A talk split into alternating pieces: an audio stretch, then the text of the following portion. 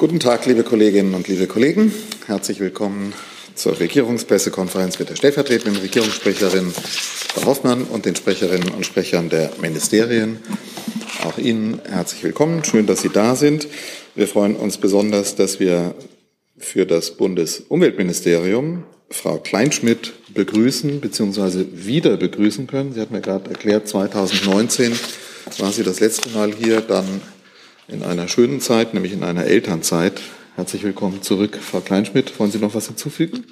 Ja, vielleicht noch ganz kurz äh, zu, meinem Zeit, zu meiner Zeit vor BMUV. Also mein Name ist Fenner Kleinschmidt, ich bin gelernte Journalistin. Ich ähm, habe unter anderem für RTL und NTV als eine Ostkorrespondentin in Israel gearbeitet, war dann einige Jahre politische Korrespondentin in Berlin, bevor ich dann Sprecherin im BMUV wurde. Von daher weiß ich es immer noch ganz gut, wie es ist, auch auf der anderen Seite zu sitzen. Und ich werde versuchen, möglichst verständlich zu antworten und natürlich auch korrekt und und ähm, ich bin gespannt auf Ihre Fragen und freue mich drauf. Dankeschön. Wir uns auch. Dann willkommen zurück. Gutes Wiedereinleben im bekannten Umfeld und auf gute Zusammenarbeit, Frau Kleinschmidt. Dann hat Frau Hoffmann uns die öffentlichen Termine des Bundeskanzlers mitgebracht. Der Kollatz hat gleich noch eine Vorabmitteilung und dann kommen wir zu Ihren Fragen. Frau Hoffmann, bitte. Ja, vielen Dank und guten Tag. Und ja, wie immer am Freitag der Blick auf die Termine des Bundeskanzlers. Am Montag, den 24. April, nimmt der Bundeskanzler in Ostende auf Einladung des belgischen Premierministers Alexander de Croo am zweiten Nordseegipfel teil. Das erste Zusammentreffen in diesem Format hatte am 18. Mai 2022 in Esbjerg in Dänemark stattgefunden. Neben den Teilnehmerinnen und Teilnehmern des ersten Gipfels, den Regierungschefinnen und Chefs Dänemarks, der Niederlande, Belgiens, Deutschlands sowie der Präsidentin der EU-Kommission sind bei diesem Treffen zudem die Staats- und Regierungschefs Frankreichs, Irlands, Luxemburgs und Norwegens eingeladen. Ebenfalls teilnehmen werden Bundesminister Habeck, seine jeweiligen Amtskolleginnen und Kollegen sowie die EU-Kommissarin für Energie, Kadri Simpson. Sie alle eint der Wille, von der Nutzung fossiler Energiequellen unabhängiger zu werden und die Nordsee zu einem großen Produktionsort für erneuerbare Energien zu machen. Gemeinsames Ziel des Nordseegipfels ist es daher, die Gewinnung von Windenergie und Wasserstoff auf See in der Nordsee weiter zu beschleunigen und sich über die Fortschritte seit dem letzten Zusammentreffen zu informieren. Kurz zum Ablauf. Bundeskanzler Scholz wird gegen 15.55 Uhr durch Premierminister de Croo empfangen. Gemeinsam mit den weiteren Teilnehmern wird es dann ein Hochseeversorgungsschiff namens Connector besichtigen, wird er das Schiff besichtigen. Danach folgt eine Pressebegegnung um 17 Uhr und die Unterzeichnung der gemeinsamen Gipfelerklärung von 18 bis 19 Uhr ist dann das eigentliche Gipfeltreffen geplant. Am Abend finden die Gespräche in Form eines Arbeitsabendessens ihren Abschluss. Am Mittwoch, den 19. April, tagt, ich bin jetzt verwundert, weil hier 19. steht, das war ja in dieser Woche. Ich denke mal, da ist der 26. April gemeint. Also am Mittwoch, den 26. April, tagt um 11 Uhr das Kabinett unter Leitung des Bundeskanzlers. Danach nimmt der Bundeskanzler an der Auftaktveranstaltung zum bundesweiten Girls Day im Bundeskanzleramt teil. Im Kanzleramt werden 24 Mädchen aus drei Berliner Schulen zu Gast sein. In einem Technikparcours werden die Schülerinnen spielerisch Aufgaben lösen und sich über verschiedene Berufe im MINT-Bereich, also Mathematik, Informatik, Naturwissenschaften und Technik, informieren.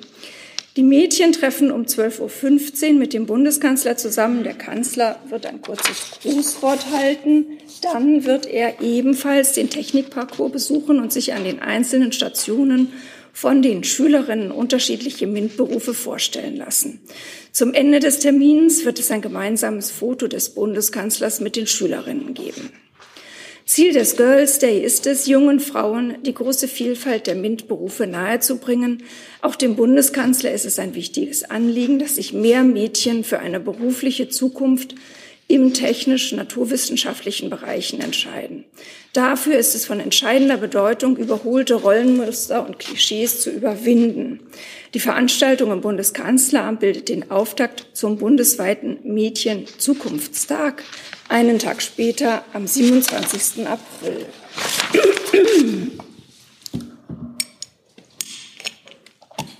Am Donnerstag, den 27. April, besucht der Bundeskanzler anlässlich des Starts des Deutschlandtickets am 1. Mai die Berliner Verkehrsbetriebe. Der Bundeskanzler wird von 11 bis 12 Uhr einen Rundgang auf dem größten Betriebshof der BVG für batterieelektrische Busse in der Indira-Gandhi-Straße machen. Er wird sich dort über E-Busse im ÖPNV und deren Ladeinfrastruktur informieren. Die Berliner Verkehrsbetriebe sind Deutschlands größtes Nahverkehrsunternehmen. 15.800 Beschäftigte sorgen an 365 Tagen im Jahr für klimafreundliche und bezahlbare Mobilität in der deutschen Hauptstadt. Im Anschluss wird der Bundeskanzler ein kurzes Pressestatement geben. Am Nachmittag wird der Bundeskanzler um 16.30 Uhr den litauischen Staatspräsidenten Gitanas Nauseda im Bundeskanzleramt empfangen. Bei dem Treffen werden neben aktuellen Entwicklungen in den bilateralen Beziehungen außen- und sicherheitspolitische Fragestellungen im Mittelpunkt stehen.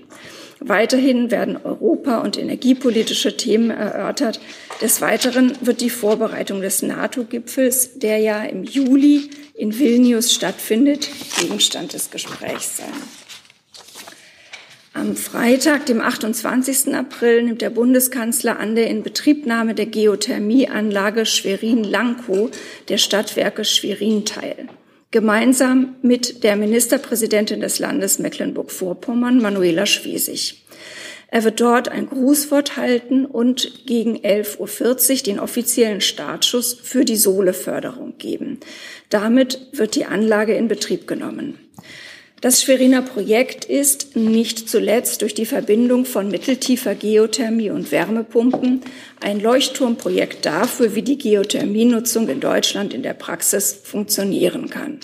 Mit der neuen Anlage können etwa 15 Prozent des Fernwärmebedarfs der Landeshauptstadt durch die Nutzung der erneuerbaren Erdwärme abgedeckt werden. Der Termin ist presseöffentlich. Im Anschluss besucht der Bundeskanzler auch wieder gemeinsam mit der Ministerpräsidentin Manuela Schwesig das Unternehmen Milteni Biotech in Teterov. Milteni Biotech bietet Hightech-Produkte auf dem Gebiet der magnetischen Zellisolierung an. Das Unternehmen wurde vor 30 Jahren in Deutschland gegründet und bietet innovative Lösungen für die biomedizinische Forschung und die personalisierte Medizin an. Der Bundeskanzler wird mit Mitarbeitenden sprechen, ein Labor besuchen und anschließend ein Pressestatement abgeben. Der Termin ist presseöffentlich. Und das wäre es. Vielen Dank für die Aufmerksamkeit. Danke, Frau Hoffmann. Dann gleich gibt es zu den Terminen Fragen. Herr Jordans fängt an. Frau Hoffmann, vielleicht habe ich es überhört. Ähm, Großbritannien ist nicht bei diesem äh, Nordseegipfel dabei bei, oder? Und wenn nicht, dann ähm, frage ich mich, ob die Bundesregierung das äh, für betrüglich hält, denn Großbritannien hat ja nun mal sehr viel Windenergie, äh, die es liefern könnte. Ja, also in meiner Aufzählung kommt Großbritannien tatsächlich äh, nicht vor. Was da der Hintergrund ist, kann ich Ihnen aber leider nicht sagen und will es jetzt auch nicht kommentieren. Grundsätzlich äh, sind wir immer und eigentlich in allen Fragen an einer engen Zusammenarbeit mit Großbritannien interessiert. Hey Leute, kurzer Hinweis. Wir stellen ja alles, was wir produzieren, kostenlos ins Netz. Ohne Kommerz. Wir können das nur, weil ihr unsere finanziellen Supporter seid. Das funktioniert seit Jahren und so soll es bleiben. Jeder Euro zählt, per Überweisung oder PayPal. Schaut einfach in die Podcast-Beschreibung und jetzt geht's weiter. Herr Rinke. Ja, Frau Hoffmann, auch zu dem Nordseegipfel. Vielleicht können Sie ähm, noch etwas in die Inhalte gehen, also was da beschlossen werden könnte, dass man sich austauscht über die Nutzung der Nordsee auch für Offshore-Wind zum Beispiel, ist klar. Aber gibt es da konkrete Beschlüsse? Also gibt es irgendwas, was die teilnehmenden Länder wirklich neu vereinbaren?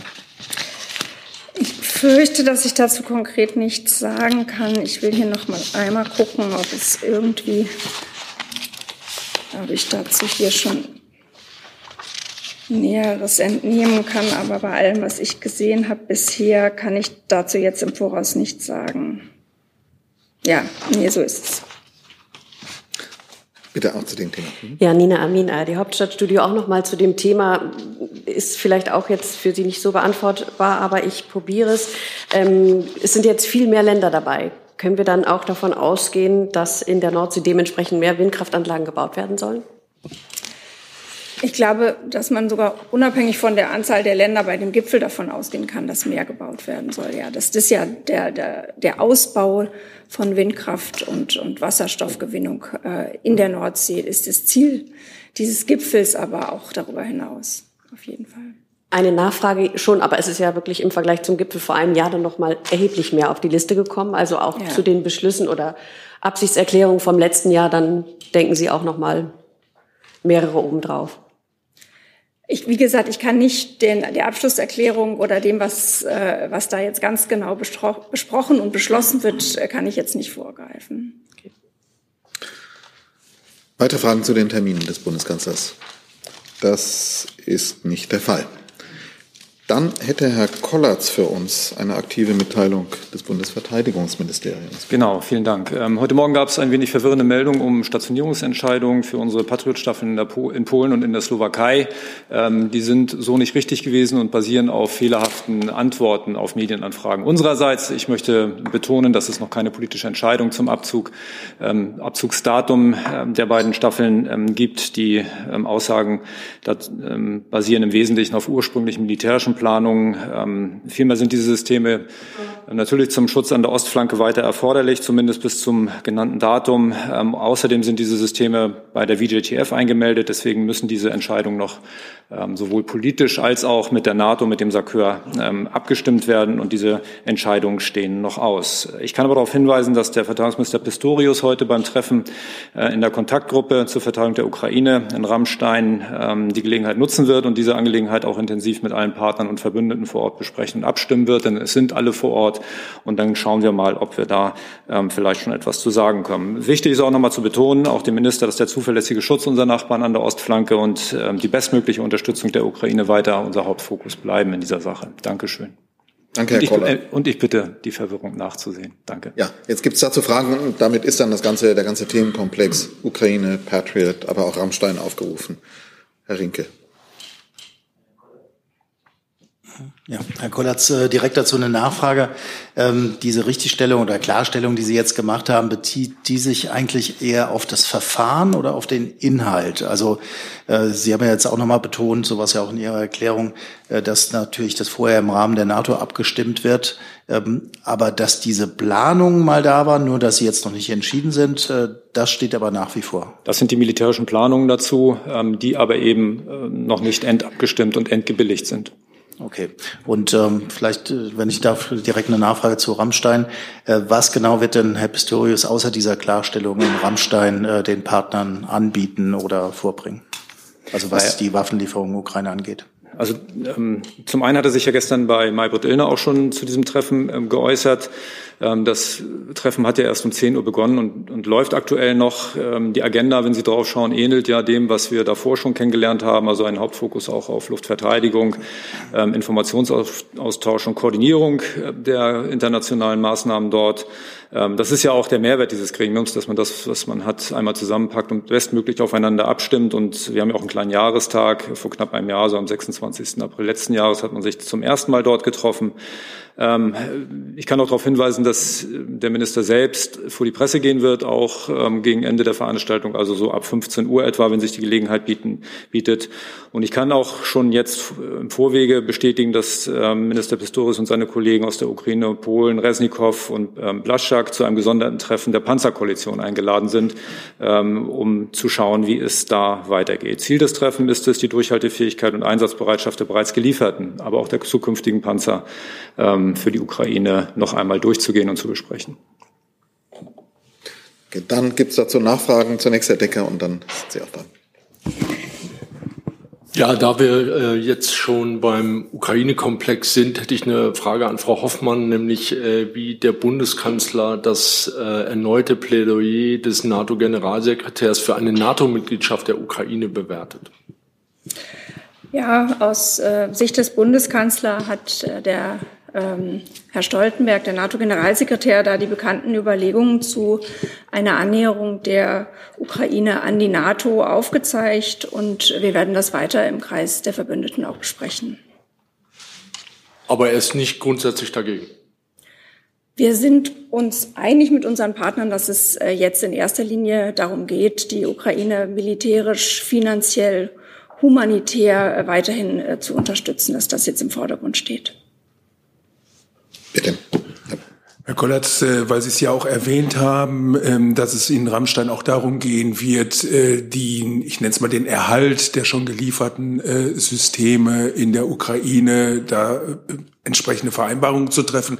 Es gab ja auch immer die Meldung, dass es Überlegungen gibt, entsprechende Kapazitäten in der Ukraine selbst aufzubauen. Ähm, ist das noch im Rahmen eines Gedankenspiels oder gibt es da schon konkrete Planungen?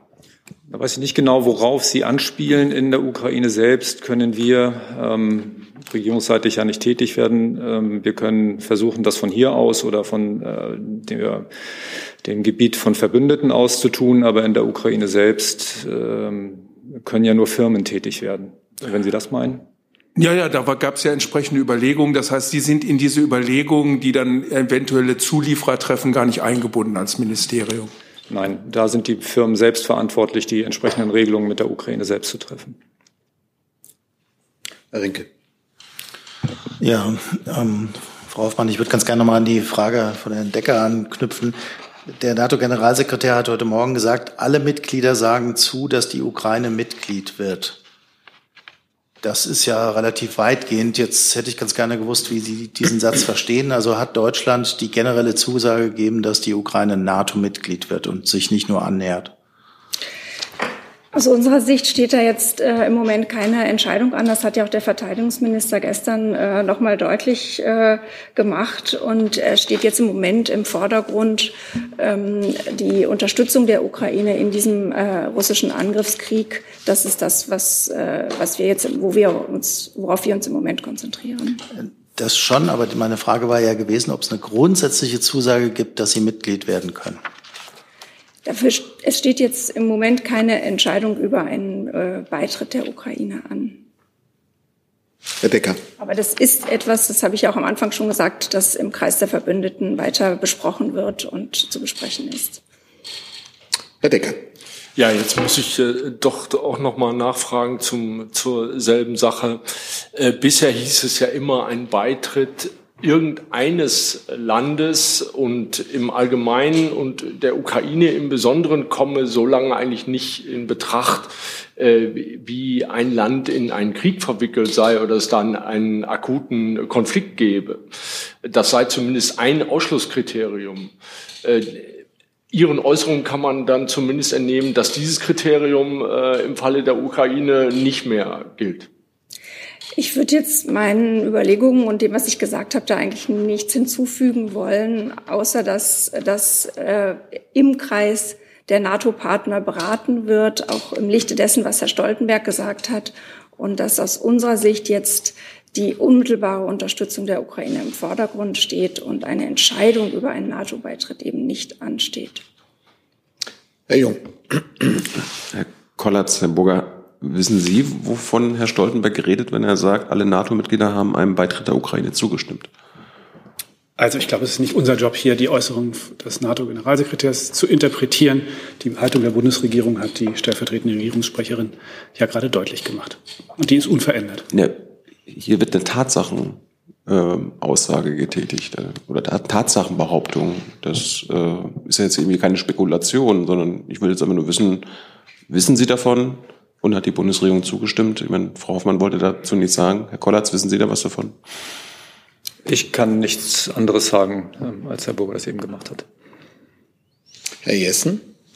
Äh, Frage, Lernfrage an Herrn Burger und oder Frau Hoffmann. Inwiefern haben eigentlich frühere NATO-Beschlüsse weiterhin Gültigkeit? Beim NATO-Gipfel in Bukarest 2008 gab es eine einvernehmliche Erklärung, im Bezug auf Georgien und die Ukraine und die lautete, wir, das Bündnis ist sich einig, dass diese Staaten Mitglieder werden sollen.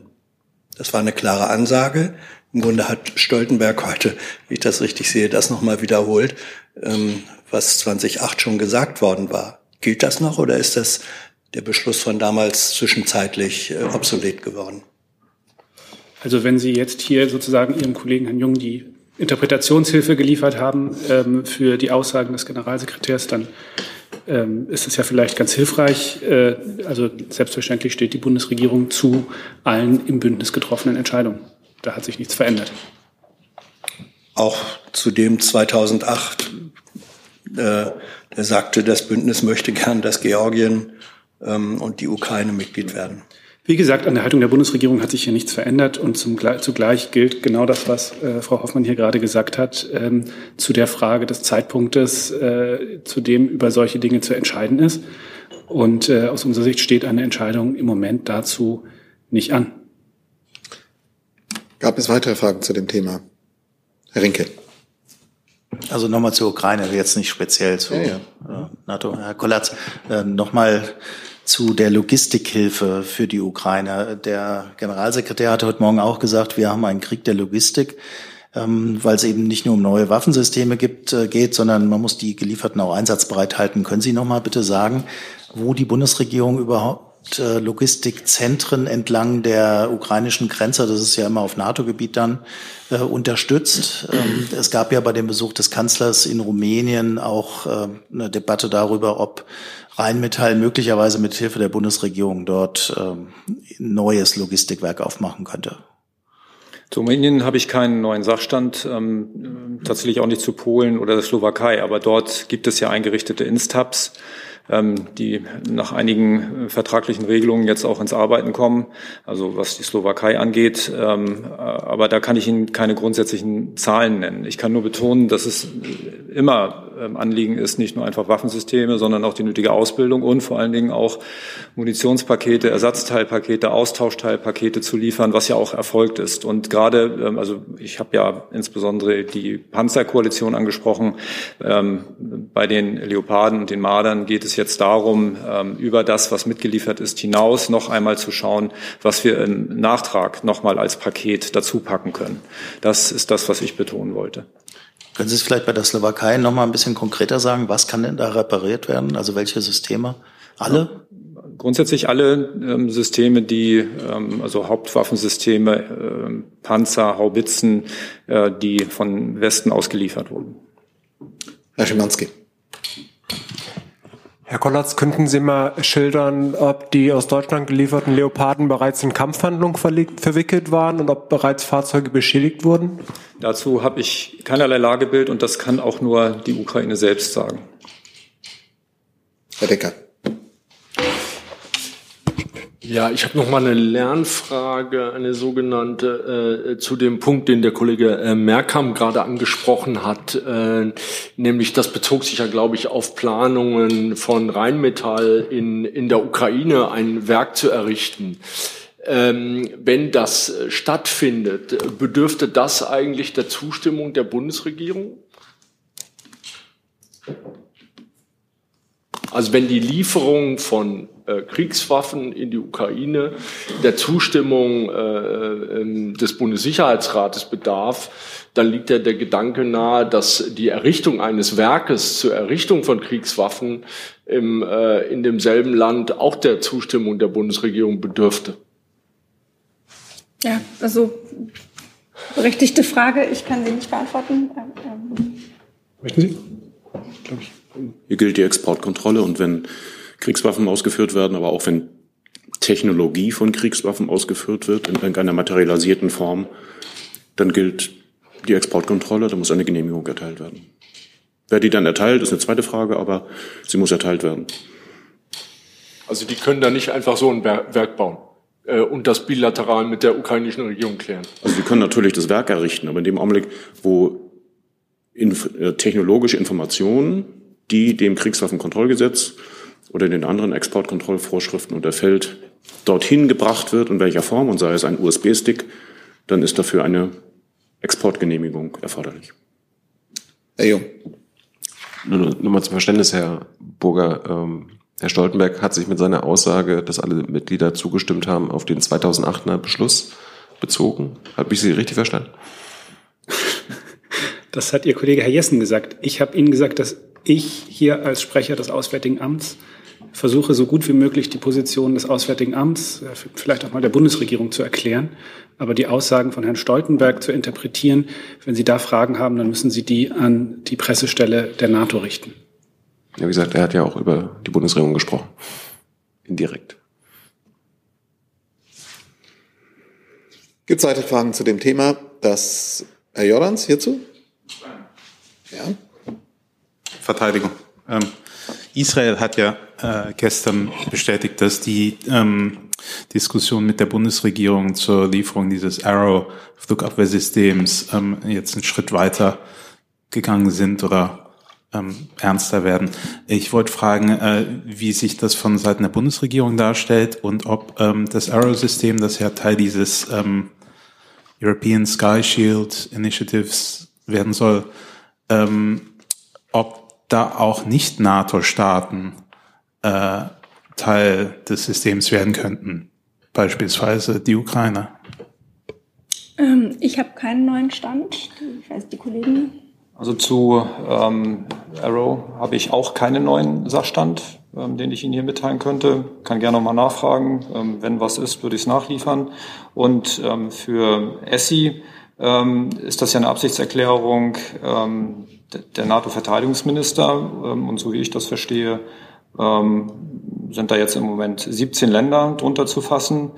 Ähm, das sind 15 NATO-Staaten und zusätzlich Schweden und Finnland, die ja, ähm, also nicht bei Finnland ja nicht mehr zusätzlich, sondern nur noch bei Schweden sich dort geeinigt haben. Insofern ist das ein erweiterungsfähiges, äh, eine erweiterungsfähige Initiative. Ähm, wie die Ukraine da reinpasst, das vermag ich hier aber auch nicht zu sagen. Nachfrage. Also wenn auf der Seite der, Ihres Hauses steht, die Initiative steht auch weiteren interessierten Staaten offen, heißt das jetzt, ist, Sie müssen nicht grundsätzlich NATO-Mitglieder sein? Also ähm, es gibt ja verschiedene partnerschaftliche Verbindungen auch zur NATO ähm, und Kooperationen. Insgesamt geht es darum, den europäischen Pfeiler der integrierten Luftverteidigung innerhalb der NATO zu stärken. Also es muss schon kompatibel sein. Ich sehe keine weiteren Fragen zum Themenkomplex. Ich würde vielleicht einfach nur noch mal ergänzen, ähm, weil das jetzt eigentlich total selbstverständlich ist und wir das hier schon ganz oft gesagt haben, aber vielleicht lohnt es sich, diesen Kontext das nochmal zu wiederholen, dass, äh, wie die Bundesregierung seit Beginn des Kriegs immer wieder gesagt hat, unterstützen wir die Ukraine in ihrem Recht auf Selbstverteidigung auf ganz vielfältige Art und Weise. Ähm, aber dabei achten wir immer darauf, dass ähm, Deutschland und die NATO nicht Kriegspartei werden. Das ist sozusagen eine rote Linie, die bei, die, äh, bei allen Überlegungen zu unserem Engagement ähm, berücksichtigt wird. Dann können wir das Thema wechseln. Ich hatte am Anfang etliche Fragen zum Thema äh, Sudan wahrgenommen und würde dann damit vielleicht anfangen. Herr Jung. Ja, Bürger, vielleicht können Sie uns ein Update geben zur Lage. Ich hatte jetzt heute gelesen, dass auch heute in Khartoum bombardiert wurde, äh, Artilleriebeschuss es gab. Ja, ähm, das ist richtig. Äh, Im Auswärtigen Amt äh, tagt äh, jetzt gerade auch äh, erneut der Krisenstab unter Leitung der Außenministerin. Ähm, und äh, die Ministerin lässt sich dort auch noch einmal von unseren Kolleginnen und Kollegen vor Ort äh, die Lage dort und deren Eindrücke schildern. Unser Krisenreaktionszentrum steht mit den Deutschen vor Ort auch in direkten Kontakt. Neben den täglichen sogenannten Landsleutebriefen äh, rufen wir auch alle Betroffenen dort von uns aus äh, an. Ähm, leider ist es so, dass die Probleme vor Ort dort von Tag zu Tag zunehmen. Äh, nicht nur die Versorgungslage der Menschen ist schlecht, viele haben weiterhin keinen Strom. Inzwischen gehen damit natürlich auch die Handyakkus äh, zu Neige, sind aufgebraucht. Es wird also zunehmend schwierig, überhaupt äh, Leute vor Ort zu erreichen. Ähm, und damit äh, steigt natürlich auch weiter die Not und äh, die Dringlichkeit. Ähm, insgesamt ist die Lage äh, vor Ort unverändert drastisch. Die Kampfhandlungen in Khartoum und in anderen Landesteilen gehen unvermindert weiter. Ähm, eine, von einer Feuerpause ist am Boden nichts erkennbar.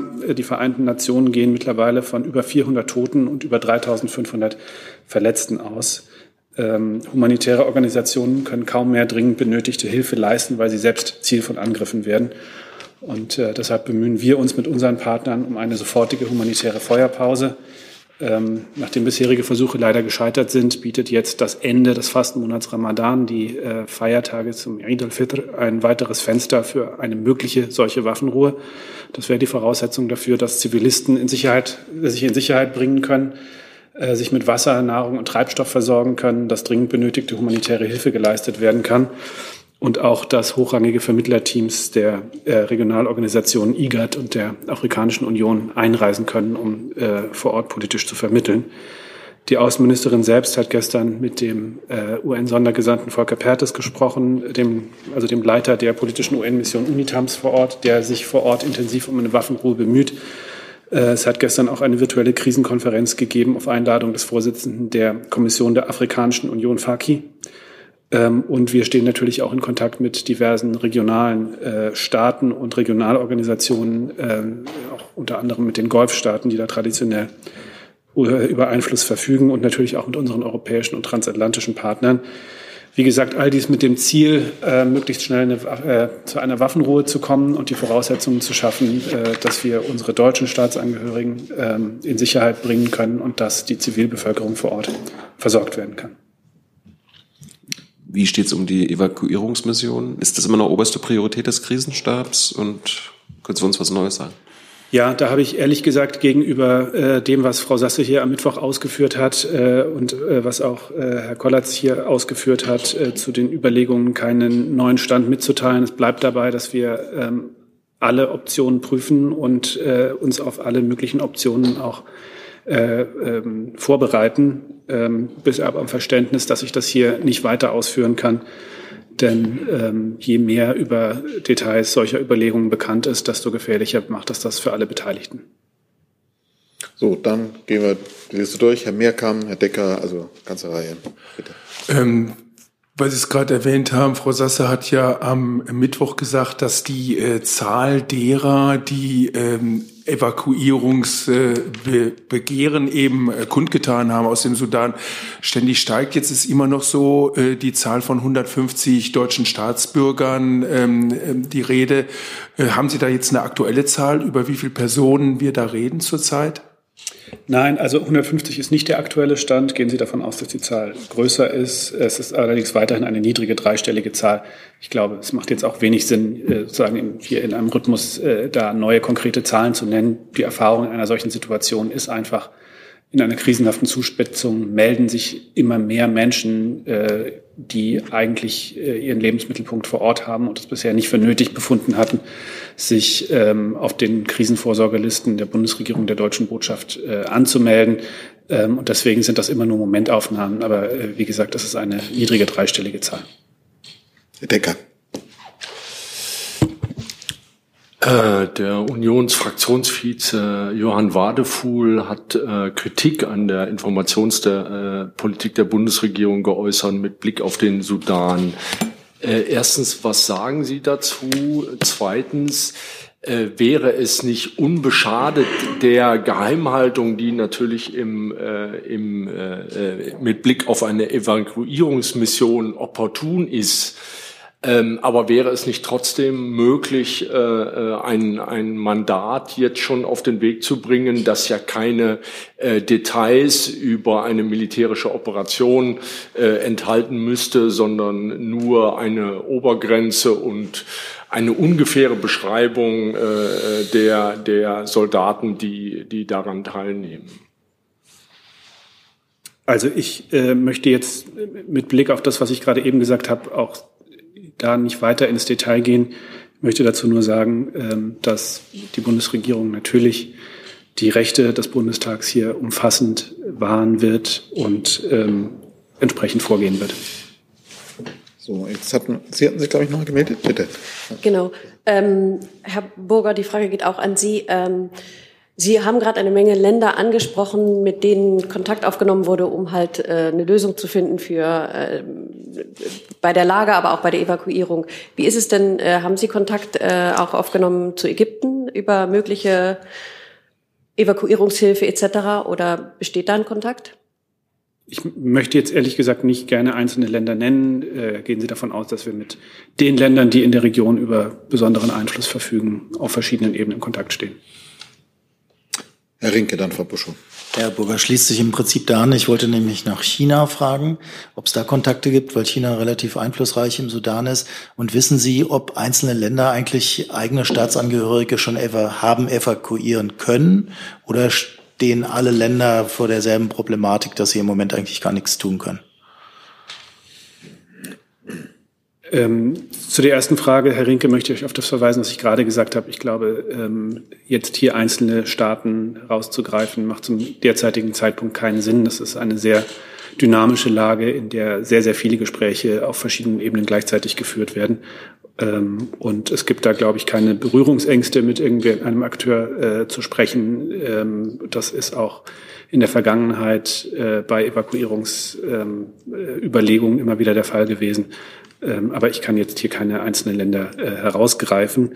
Äh, zu Ihrer zweiten Frage. Uns sind Berichte bekannt, dass ähm, einzelne Staaten ähm, Menschen evakuieren konnten, allerdings ähm, tendenziell nicht aus der Hauptstadt Khartoum, sondern aus Gebieten, die, sagen wir mal, leichter zugänglich sind, äh, küstennah oder grenznah. Ähm, ob es jetzt aus der Hauptstadt solche Evakuierungen schon gegeben hat, könnte ich nicht sagen. Frau Buschow. Ja, ich habe eine Frage in dem Zusammenhang ans äh, Innenministerium. Es gibt Forderungen nach einem Abschiebestopp in den äh, Sudan. Die niedersächsische Innenministerin hat auch gesagt, für sie stehe außer Frage, dass man das im Moment machen könnte. Die Länder sind zuständig. Trotzdem die Frage, wie steht das Innenministerium dazu? Ja, Frau Busche, Sie sagen schon richtig, einen Abschiebestopp könnten nur die Länder verhängen. Äh, das BMI ist natürlich da jederzeit im Gespräch mit den Ländern ähm, über etwaige Maßnahmen und äh, welche Rolle der Bund da hat. Aber einen Abschiebestopp müssten die Länder verhängen. Deswegen würde ich mich dazu zurückhalten. Herr Jessen. Herr Kollatz, ähm, die Evakuierung, die geplante Evakuierungsmission am Mittwoch musste abgebrochen werden. Äh, die Maschinen sind äh, zurückgekehrt vom Zwischenstopp. Jetzt wird berichtet unter Bezug auf öffentlich einsehbare Transponderbilder, dass A400 äh, Maschinen mit Soldaten, militärischem Gerät nach Jordanien äh, geflogen seien, um möglicherweise in anderer Form eine Evakuierungsmission unterstützen zu können.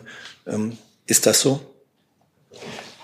Ich stelle mal in Zweifel, dass man über die Transponder äh, auf den Laderaum äh, schließen kann. Ähm, das kann ich auch nicht kommentieren. Ich kann darauf verweisen, dass der Minister ja auch gestern bei Maybrit Illner gesagt hat, dass es darum geht, jetzt möglichst schnell einen Weg zu finden, wie wir unsere Leute dort sicher rausbekommen. Ich habe äh, zuvor am Mittwoch auch deutlich gemacht, dass die Bundeswehr eine der Optionen bereithält, um ähm, das leisten zu können und dass wir natürlich alle Möglichkeiten ähm, zur Rückführung deutscher Staatsbürger und weiter zu schützenden Personen aus dem Sudan vorhalten, die derzeit möglich sind. Der Schutz unserer Staatsbürger im Sudan steht natürlich im Vordergrund. Ich kann Ihnen, äh, kann aber nur noch mal um Ihr Verständnis bitten und auch Ihre, sage ich mal, auf militärisch gesagt Funkdisziplin, ähm, wenn es darum geht, möglichst keine Details über das, was im Moment läuft oder nicht läuft, ähm, zu berichten. Ja, also mit dem Laderaum haben Sie gewiss äh, recht. Nur die Transponderdaten, wenn die berichten, dass A400M, und das geht wohl dann doch daraus hervor, nach Jordanien geflogen sind, dann ist das eine öffentlich bekannte Information. Und wenn Sie die jetzt nicht dementieren, gehe ich davon aus, dass sie zutreffend ist, richtig? Wie gesagt, zum Laderaum kann ich nichts sagen und die Transpondermeldungen sind so, wie sie sind. Ich konnte Ihr Handzeichen eben nicht deuten. Themenwechsel. Okay. Dann zu diesem Thema, Herr Jung. Eine kurze Lernfrage an den Burger oder Herrn Kollatz. Es gibt auch Medienberichte, dass äh, eine der militärischen Seiten, die RSF, äh, von der russischen Soldatgruppe Wagner mit Luftbodenraketen ausgerüstet worden sei. Das macht es nochmal ein bisschen schwieriger als zum Beispiel in Kabul ähm, dort Leute zu evakuieren. Ist Ihnen das bekannt? Sind das auch Ihre Erkenntnisse? Ich kenne die Medienberichterstattung, aber ich habe dazu für die Bundesregierung hier keine eigenen Erkenntnisse, die ich hier vortragen könnte. Herr Kollatz? Ich kann das ebenfalls nicht bestätigen. Bitte. Noch Frage ans BMZ.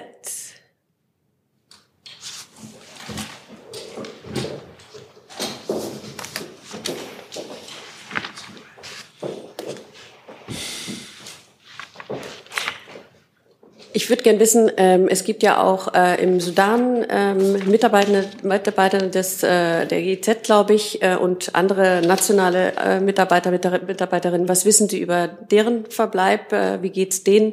Und was wird da unternommen, um denen auch zu helfen? Also ich schätze, das ist wahrscheinlich alles in demselben Krisenstab, aber vielleicht können Sie uns da noch ein bisschen was sagen und auch, wie es jetzt in nächster Zeit weitergehen soll mit der äh, Entwicklungshilfe, Unterstützung. Das äh, Welternährungsprogramm hat ja auch angekündigt, erstmal die Arbeit einzustellen. Ja, genau. Ähm, wir äh, stimmen uns natürlich in der Bundesregierung ab. Und auch die Moment, Entschuldigung, ich hatte das falsche Mikrofon auf. Also. Pardon. Genau. Ähm, wir stimmen uns immer innerhalb der Bundesregierung ab und auch die Mitarbeitenden der deutschen Entwicklungszusammenarbeit gehören zu den Krisenthemen ähm, innerhalb des Krisenstabs. Wir haben insgesamt 118 Mitarbeitende ähm, im Sudan. Davon sind 15 internationale Fachkräfte und 103 nationale Mitarbeiter. Zu nach aktuellen Erkenntnissen ähm, sind alle wohlauf. Wir stehen mit allen im Kontakt. Ähm, die Beschränkung hat Herr Burger bereits erwähnt. Ähm, dass äh, ähm, die Versorgungslage ähm, sich ähm, ähm, enger wird. Ähm, nach aktuellem Stand ist aber, wie gesagt, sind alle in Sicherheit. Ähm, alle Mitarbeiter wurden ähm, dazu aufgefordert, sich zu Hause in sichere ähm, Umgebung zu ähm, dort aufzuhalten und die Häuser nicht zu verlassen. Es gab infolge der Kämpfe bereits äh, Schäden an äh, Einrichtungen der internationalen Zusammenarbeit der GIZ. Das äh, sind aber Kollateralschäden im Zusammenhang mit äh, den Kämpfen, keinerlei gezielte Angriffe. Und äh, wir können auch nicht beziffern, wie hoch die Schäden sind. Es ist niemanden, ne, keine Person zu Schade gekommen, zu angekommen. Für uns hat äh, die Sicherheit aller Mitarbeiter Priorität. Ähm, und die GEZ hat ein umfangreiches Betreuungsangebot für die internationalen und die sudanesischen Mitarbeiter aufgesetzt. Und das Ziel, hat ja Herr Burger bereits erwähnt, ist ein sofortiger Stopp der Kämpfe und vor allem jetzt eine Waffenruhe, ähm, um auch humanitäre Hilfe leisten zu können. Nur eine Nachfrage. Ist es denn so, dass die Mitarbeiter vor Ort auch ausreisen möchten aus der vom GIZ? Ist es so? Weil es war ja in anderen Situationen auch schon, ähm, dass die eher vor Ort bleiben, um weiterzuhelfen. Genau. Ähm, aktuell äh, habe ich keine Information, dass die Personen ausreisen wollen. Ähm, sie, es wird versucht, dass diese auch zu ihren Familien äh, zurückkehren können, äh, wenn die Lage es ermöglicht. Ähm, und ähm, auch das, was wir von den anderen internationalen Organisationen vor Ort hören, ähm, ist, dass alle weiterarbeiten wollen. Ähm, ein Drittel ähm, der Sudanesen äh, sind äh, von ähm, äh, internationalen Hilfen abhängig. Also ähm, es ist eines der ärmsten Länder der Welt und äh, unser Ziel ist es auch, dass diese Arbeit natürlich fortgesetzt werden kann zum Wohl der Sudanesinnen und Sudanesen. Ähm, denn die haben auch vor, ähm, es geschafft, durch ihren Einsatz ähm, den Langzeitmachthaber Bashir ähm, äh, von, von der Macht ähm, zu, ähm, abzusetzen. Und äh, wir wollen weiterhin die Sudanesinnen und Sudanesen unterstützen in dieser schwierigen Lage. Zu diesem, also Sie hatten sich noch gewählt. So, bitte. Äh, Jörg Ratsch, DPA, noch mal eine Frage an Herrn Burger. Vielleicht äh, bei der Evakuierung geht es da auch um Ortskräfte, also äh, Hilfskräfte deutscher Organisationen dort? Äh, oder gibt es da auch Hilfsangebote, Visa oder Erleichterungen, dass die das Land verlassen können? Also auch wir stehen natürlich mit unseren äh, Lokalbeschäftigten äh, unserer Botschaft vor Ort äh, in engem Austausch äh, und ähm, sind auch um deren äh, Wohl vor Ort äh, sehr bemüht. Ähm, die sind nach unserer Kenntnis ebenfalls derzeit alle wohlauf und unsere Kolleginnen und Kollegen vor Ort sind auch untereinander in regelmäßigem Kontakt. Ähm, es erklärt sich ja von selbst, dass die Ortskräfte, die Lokalbeschäftigten, die Kolleginnen und Kollegen unserer Botschaft vor Ort ähm, äh, in dieser Situation zunächst mal von der Arbeit freigestellt sind, damit sie in Sicherheit bleiben können. Ähm, wir haben allerdings, was äh, mögliche Evakuierungsoptionen angeht, zunächst mal einen gesetzlichen Auftrag zur Hilfe für Deutsche im Ausland und die stehen im Fokus unserer Planung und über weiteres äh, werde ich hier und heute nicht spekulieren. Ich hätte, wenn es äh, noch, eine äh, noch, eine Nachlieferung, weil mich Kollegen äh, darauf aufmerksam gemacht haben, dass ich äh, einen Teil von Herrn Kreuzfelds Frage noch nicht äh, beantwortet hatte zur, zur Unterrichtung, äh, zur Informationspolitik. Da wollte ich noch kurz darauf hinweisen, dass die Obleute des Auswärtigen Ausschusses und des Verteidigungsausschusses zuletzt am Mittwoch durch AA und BMVG über die aktuelle Lageentwicklung unterrichtet wurden und eine weitere Unterrichtung zur Lage findet heute nach der Sitzung des Krisenstabs um 13 Uhr statt. 13 Uhr. Okay, dann können wir das Thema wechseln und Sie sind dann, bitte. Ähm, ich hätte Thema Genau, Eva Huber, ARD Hauptstadtstudio. Ähm, eine Frage zu Heizungen wahrscheinlich ans Wirtschaftsministerium. Und nämlich vor allem zu Pellet, Biomasse, Hackschnitzel. Themenwechsel. ähm, äh, die Waldeigentümer, äh, die protestieren gegen, ähm, dass sozusagen keine neuen. Was? Okay äh, protestieren dagegen, dass keine neuen ähm, Pelletheizungen eingebaut werden dürfen im Neubau, sprechen von einer Zitat Diskriminierung der erneuerbaren Holzenergie und auch von einem Angriff auf, auf die regionale Energieversorgung. Da wäre meine Frage, was ähm, antworten Sie auf diese Kritik? Muss da nachgeschärft werden? Also wir haben ja jetzt erstmal den Gesetzentwurf im Bundestag, der wird dort beraten. Und da schließt sich, was sich jetzt schon andeutet, ein intensiver Diskussionsprozess an. Und in diesem Zuge werden auch solche und noch viele andere Anmerkungen, Kritikpunkte, Vorschläge besprochen. Ich kann im Einzelnen jetzt zu diesem Punkt keine Stellung nehmen. Aber können Sie begründen, warum es nicht mehr zu den Möglichkeiten zählt, weil Sie es nicht als erneuerbare Energie ansehen, dass es dann im Neubau nicht möglich ist? Kann ich jetzt nicht, das müsste ich Ihnen nachliefern. Tut mir leid. Ich hätte noch eine Nachfrage als Verständnisfrage, weil es in den FAQs drin steht, ähm, zu der Frage, dass in Bestandheizungen das weiter möglich ist, das einzubauen. Zitat, wenn die schwer sanierbar sind. Also ist es im Bestand immer möglich, jetzt nochmal Holzheizungen einzubauen, Pelletheizungen, ja, wir sprechen ja nicht von dem Kaminofen. Oder gibt es da auch äh, Fälle, wo es dann auch in Bestandsgebäuden nicht mehr möglich ist? Oder ist es auch eine Frage, die Sie nachliefern müssen? Das tut mir leid, das ist, ja, das habe ich nicht drauf. Aber ich bemühe mich darum, dass Sie das kriegen. Dann wechseln wir wieder das Thema hierzu. Herr Jessen. Ja, da wir beim Thema Klimanachhaltigkeit sind, äh, würde ich gern fragen, es gibt eine Untersuchung eines renommierten Versicherers, der zufolge die deutsche Industrie bis 2050 nahezu klimaneutral produzieren könnte.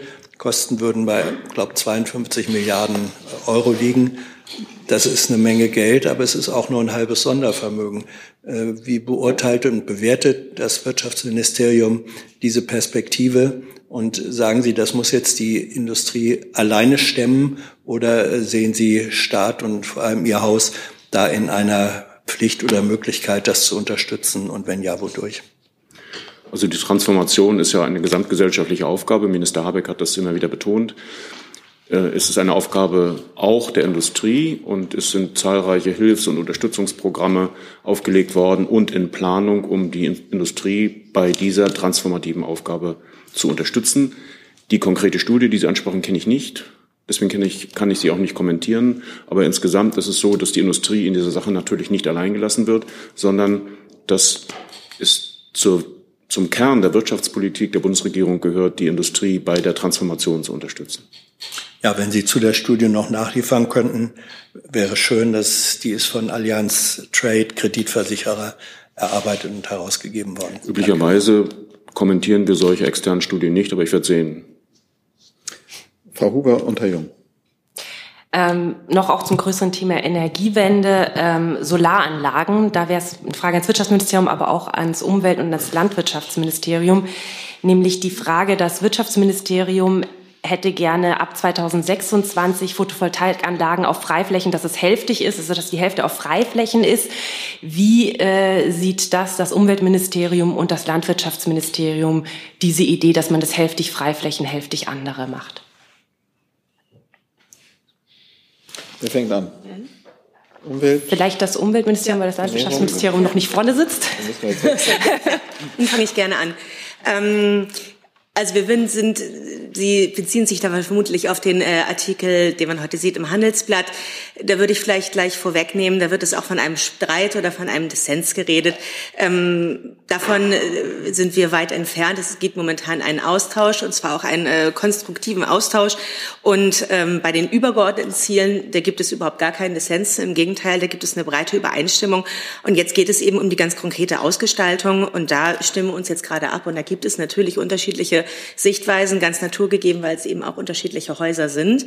Ähm, das, was Sie angesprochen haben, das ist äh, meines Erachtens eben so beschlossen. Und äh, jetzt geht es eben um die Ausgestaltung. Und da geht es darum, aus unserer Sicht natürlich auch, dass ähm, ähm, Photovoltaik auf Freiflächen natürlich möglichst ähm, naturverträglich auch äh, ausgeführt wird und gestaltet wird. Also habe ich Sie richtig verstanden, dass die Hälfte Freiflächen sind, ist nicht mehr im Dissens, sondern die Frage, welche Freiflächen? es geht um die Details, genau. Okay. Ähm, wie sieht das denn das Landwirtschaftsministerium, Stichwort Flächenkonkurrenz, auch mit Bauern? Angesprochen. Mhm. Ja. Bitte. Genau, ich möchte mich erstmal anschließen. Ist es an?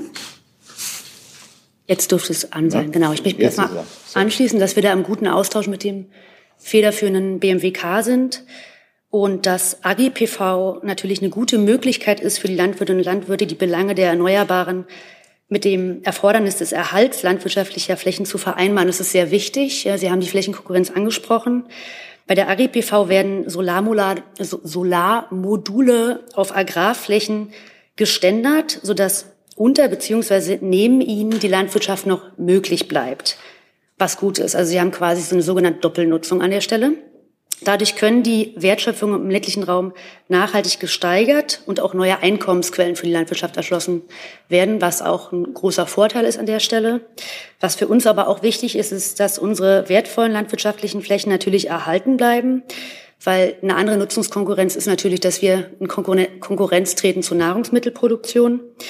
Gleichzeitig unterstützen wir aber natürlich das Ziel, das sich die Bundesregierung beim Ausbau der Erneuerbaren gesetzt hat mit Photovoltaik auf bereits versiegelten Flächen, vor allen Dingen auch auf wiedervernässten Mooren. Und als Agri-PV-Anlagen ähm, kann die Flächenanspruchnahme unserer Ansicht nach aber tatsächlich so ausgestaltet werden, dass sie all diesen Zielen gerecht werden kann. Herr, Herr Jung ist dran, aber dann haben Sie noch mal die Chance. Themenwechsel innerhalb dieses Energiebereichs. Ähm, Herr Severin, Herr Habeck hatte ja der Salzgitter AG diesen Förderbescheid übergeben. Äh, ich glaube, Bund und Land eine Milliarde Euro fördern den grünen Stahl. Was bekommt denn eigentlich der Bund und das Land Niedersachsen dafür? Also gibt es da Anteile an, der Salzgitter AG? Oder bekommen die das Geld geschenkt? Das ist eine Förderung, die die grüne Transformation der Stahlindustrie einleiten soll. Es sind dort äh, drei Unternehmen in der Diskussion. Salzgitter ist der erste Förderbescheid, der in dieser Hinsicht erteilt wurde. Naja, aber warum, warum verschenkt der, der, der Staat Geld? Also ähm, das Unternehmen könnte ja diese Transformation, um zu überleben, jetzt selbst stemmen. Die äh, machen nette Gewinne, wenn sie das sehen. Also ähm, der Bund, Bund und Land bekommt keinen Anteil, nichts dafür.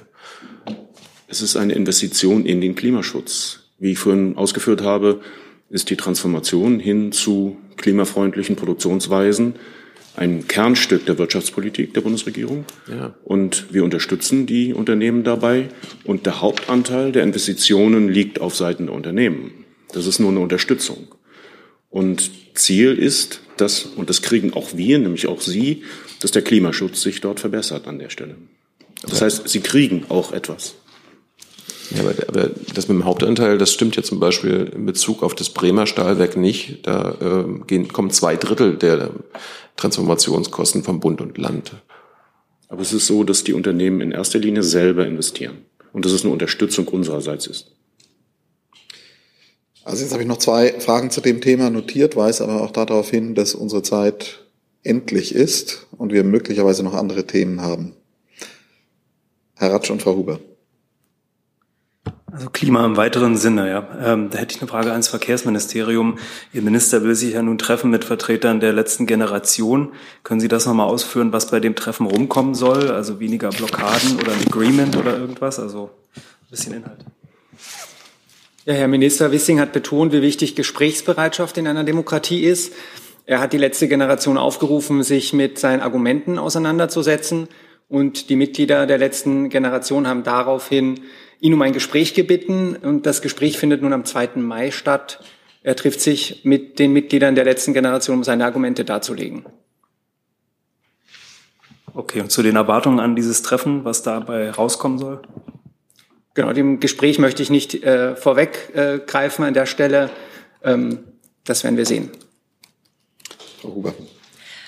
Eine kurze Nachfrage nochmal an Landwirtschaft und Wirtschaftsministerium. Also verstehe ich Sie richtig, dass es bei den Freiflächen bei Photovoltaik jetzt wahrscheinlich nicht so sein wird, dass einfach Freiflächen überall, sondern dass es da nochmal eine Priorisierung gibt. Weil Agri-PV ist ja momentan noch eine sehr nischige Sache, aber soll es da eine Priorisierung von bestimmten Flächen geben, die da besser dafür genutzt werden? Vielleicht hilft es uns, wenn ich auf den Prozess hinweise. Wir hatten einen PV-Gipfel, es wird einen zweiten geben, der noch nicht terminiert ist. Und zwischen diesen beiden Gipfeln setzt ein intensiver Diskussionsprozess ein, der die Sichtweisen der einzelnen Ressorts einbringt. Und die Sorgen, die, vielleicht kann ich so viel sagen, die Sorgen, die geäußert wurden, sind weitgehend unbegründet. Wir finden dort eine, eine Lösung. So, jetzt hat Herr Jung noch eine kurze Frage, aber ich würde dann bitten, dass wir dann noch die Themen, also mal sehen, was noch dringend heute geklärt werden muss, und dann kommen wir zum Ende. Bitte. Nur kurz Verständnis ans Verkehrsministerium, weil Sie über die letzte Generation und das Treffen mit Herrn Wissing gesprochen haben. Er hatte ja getwittert, Zitat, unterschiedliche Meinungen zeichnen eine lebendige Demokratie aus, über Klimaschutz reden und ringen ja, über Blockaden anderen den eigenen Willen, Willen aufzwingen nein. Meinte er mit über Blockaden anderen den eigenen Willen aufzwingen seine Politik? Habe ich, Sie, habe ich ihn da richtig verstanden? Diese, das ist Ihre Interpretation, ähm, ich, ähm, die ich nicht zu meiner machen. Naja, also man könnte die, man könnte ja interpretieren, er meint die letzte Generation, man könnte aber auch interpretieren anhand seiner Politik die letzten Monate, dass er seine Blockadepolitik meint. Es ist eine sehr suggestive Frage. Der Minister hat sich in der Vergangenheit ja auch deutlich äh, zu Aktionen der letzten Generation geäußert. Ähm, Fakt ist, es findet jetzt am 2. Mai dieses Gespräch statt und mehr kann ich dazu nicht sagen. So, hat noch jemand an diesem Freitag? So, dann nehmen wir jetzt noch drei Themen dran. Herr Meerkamp, Herr Jordans, Herr Jung. Und dann sind wir am Ende der Frageliste. Bitte. Ähm, ist jetzt zum anderen Thema, ja? Ja, ja, wir wechseln jetzt. Mhm. Wäre aus dem äh, weiten Rund der Social-Media-Themen. Ähm, mich würde mal interessieren, warum ging jetzt ans Bundesfinanzministerium äh, warum Minister Lindner auf Twitter eigentlich immer noch einen blauen Haken hat. Meines äh, Wissens oder meiner Ansicht nach kostet sowas ja. Und wenn es denn dann in diesem Fall so ist, würde mich auch interessieren, wer dafür zahlt. Ähm, ich, nach meiner Kenntnis ist es so, dass bisher nur das Auswärtige Amt und das Bundeskanzleramt diesen grauen Haken für Regierungsvertreter haben. Und in dem Zusammenhang würde mich auch interessieren, ob der vielleicht auch was kostet und ähm, ob es da auch eine Abstimmung innerhalb der Bundesregierung gibt, äh, dass man da eine gemeinsame Linie fährt. Danke. Ja, ich kann, ich kann gerne ähm, anfangen. Ähm, wir beobachten natürlich das, was auf Twitter, Twitter passiert sehr intensiv und fragen uns immer wieder, äh, wie das mit unseren Kanälen äh, dort äh, richtig ist und, und weitergeht. Ähm, wir sind da durchaus auch besorgt in den letzten Wochen und Monaten zunehmend. Ähm, wir haben tatsächlich bei allen Kanälen, also Bundeskanzler und auch Rechtsprecher, einen grauen Haken, für den nichts bezahlt wird. Genau, wie gesagt, auch der Kanal vom Bundesfinanzministerium hat einen grauen Haken und der Kanal von Christian Lindner wird von seinem Parteibüro geführt. Deswegen kann ich dazu keine Aussage treffen. Dann wiederum Themenwechsel. Herr Jordans ist dann. Ich fürchte, ich habe nicht äh, energisch genug gewunken, als es um letzte Generation ging. Das ist nämlich meine Frage. Ähm, aber es geht dann an Herrn. dazu noch eine Frage. Ja, das Thema es, dann es geht an Herrn Ho. Ähm, äh, an wen? An Herrn Ho vom äh, BMJ. Ähm, wir beobachten ja auch bei diesen Protesten immer wieder ähm, Gewalt, die von ähm, Verkehrsteilnehmern gegen die Demonstranten ausgeübt wird. Ähm, die versuchen, die Straßenblockaden eigenhändig freizuräumen. Äh, in einer Tageszeitung werden Experten zitiert, die sagen, dass dieses Vorgehen als Notwehr erlaubt ist. Ähm, Frau Spranger, die Innensenatorin, sagt, dass äh, Selbstjustiz durch die Autofahrer aber leider auch äh, zur Rechenschaft gezogen werden muss. Könnten Sie darlegen, wie Ihrer Meinung nach da die Rechtslage ist? Dann müsste ich äh, darauf verweisen, dass die Gerichte zuständig sind für die Klärung dieser Fragen. Und ähm, mehr kann ich Ihnen dazu leider nicht sagen. Sollten Aber Sie kennen auch die Gesetze. Ist denn Notwehr grundsätzlich in solchen Situationen ähm, angebracht, erlaubt? Also zu, zu, zu den Einzelfällen kann ich keine Stellung nehmen. Zu der speziellen Frage kann ich leider auch keine Stellung nehmen. Die Bewertung obliegt hier, wie in den üblichen Fällen auch, den Gerichten. Oder in anderen Fällen auch den Gerichten.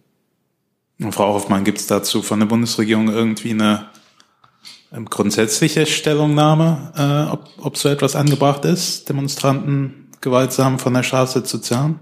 Das ist ja eine rechtliche Frage, wie der Kollege gesagt hat. Und insofern äh, können wir das jetzt äh, nicht hier von dieser Stelle aus ähm, entscheiden. Sollte es sich um Selbstjustiz handeln, dann wäre das natürlich zu verurteilen. Und ähm, das, äh, ja, das befindet sich nicht auf dem Boden unserer demokratischen Rechtsordnung, Fälle von Selbstjustiz. Aber die rechtliche Beurteilung kann ich von dieser Stelle nicht vornehmen. Herr Kall kann dazu noch etwas sagen. Genau, vielleicht aus Sicht des Bundesinnenministeriums und der Polizei. Ähm, hier sind natürlich zuständig die Polizeien der Länder. Ähm, ein Satz, das Gewaltmonopol liegt natürlich beim Staat und bei der Polizei in solchen Lagen. Und das ist schon ein wichtiger rechtsstaatlicher Grundsatz, den man immer betonen sollte. Hi, hier ist Tyler, ich filme das Ganze. Hier ist Thilo, ich äh, stelle dir die Fragen. Hier ist Hans, ich achte aufs Protokoll und stelle fest, wir sind unter drei. Heimliche Info nur für euch. Gar nicht so heimlich, kann man in den Infos lesen, wie man uns unterstützen kann. Nämlich per PayPal oder Überweisung. Weiter geht's. Danke. Und letzte Frage, Herr Jung. Ja, letztes Thema ähm, ans BMF und BMWK, Thema Inflation. Ähm, wir haben ja gestern die Berichterstattung über die neuen Rekorddividenden und Rekordgewinne der DAX-Konzerne gesehen. Ähm, Ihrer Kenntnislage nach, welche Rolle spielt denn die Profitpreisspirale bei der Inflation? Was ist eine Profitpreisspirale? Lernfrage. Ja, der Preisindex lässt sich ja ähm, in eine Lohninflation und eine Preis äh, Profitinflation zerlegen. Und äh, in Amerika hat sich ja jetzt gezeigt, dass die Profite eine große, also die größte Rolle bei der Preisentwicklung gespielt haben. Und auch die EZB hat äh, jetzt festgestellt, Zitat, die Auswirkungen der Unternehmensgewinne auf den Preisdruck sind aus historischer Sicht außergewöhnlich. Also die Unternehmen nehmen die ähm, die Preissteigerungen, die durch andere Faktoren hervorgerufen werden, mit und äh, steigern ihre Profite dadurch. Und das heizt jetzt die Inflation an.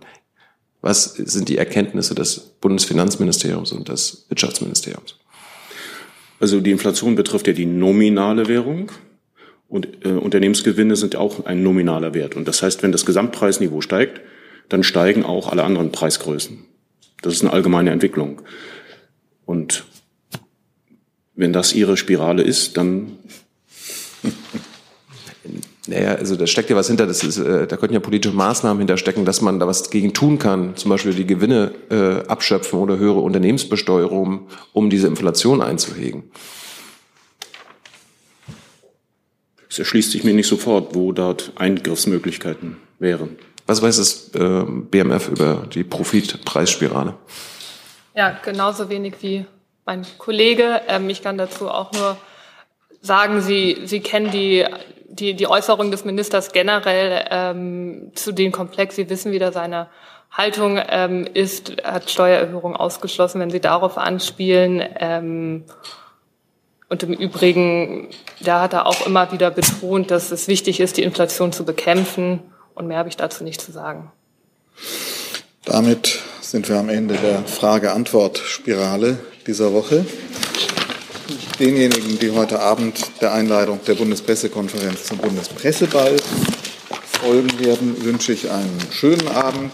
Der Bundespresseball wird auch in diesem Jahr im Zeichen des Themas Pressefreiheit stehen, ein Zeichen sein für verfolgte und gefährdete Journalistinnen und Journalisten. Besondere Aufmerksamkeit wird dem Iran und den Kolleginnen und Kollegen dort gelten. Also insofern diejenigen, die kommen, setzen auch dafür ein Zeichen und dafür sind wir vom Vorstand Ihnen dankbar. Aber wünschen Ihnen, wie gesagt, einen schönen Abend und ein schönes Wochenende.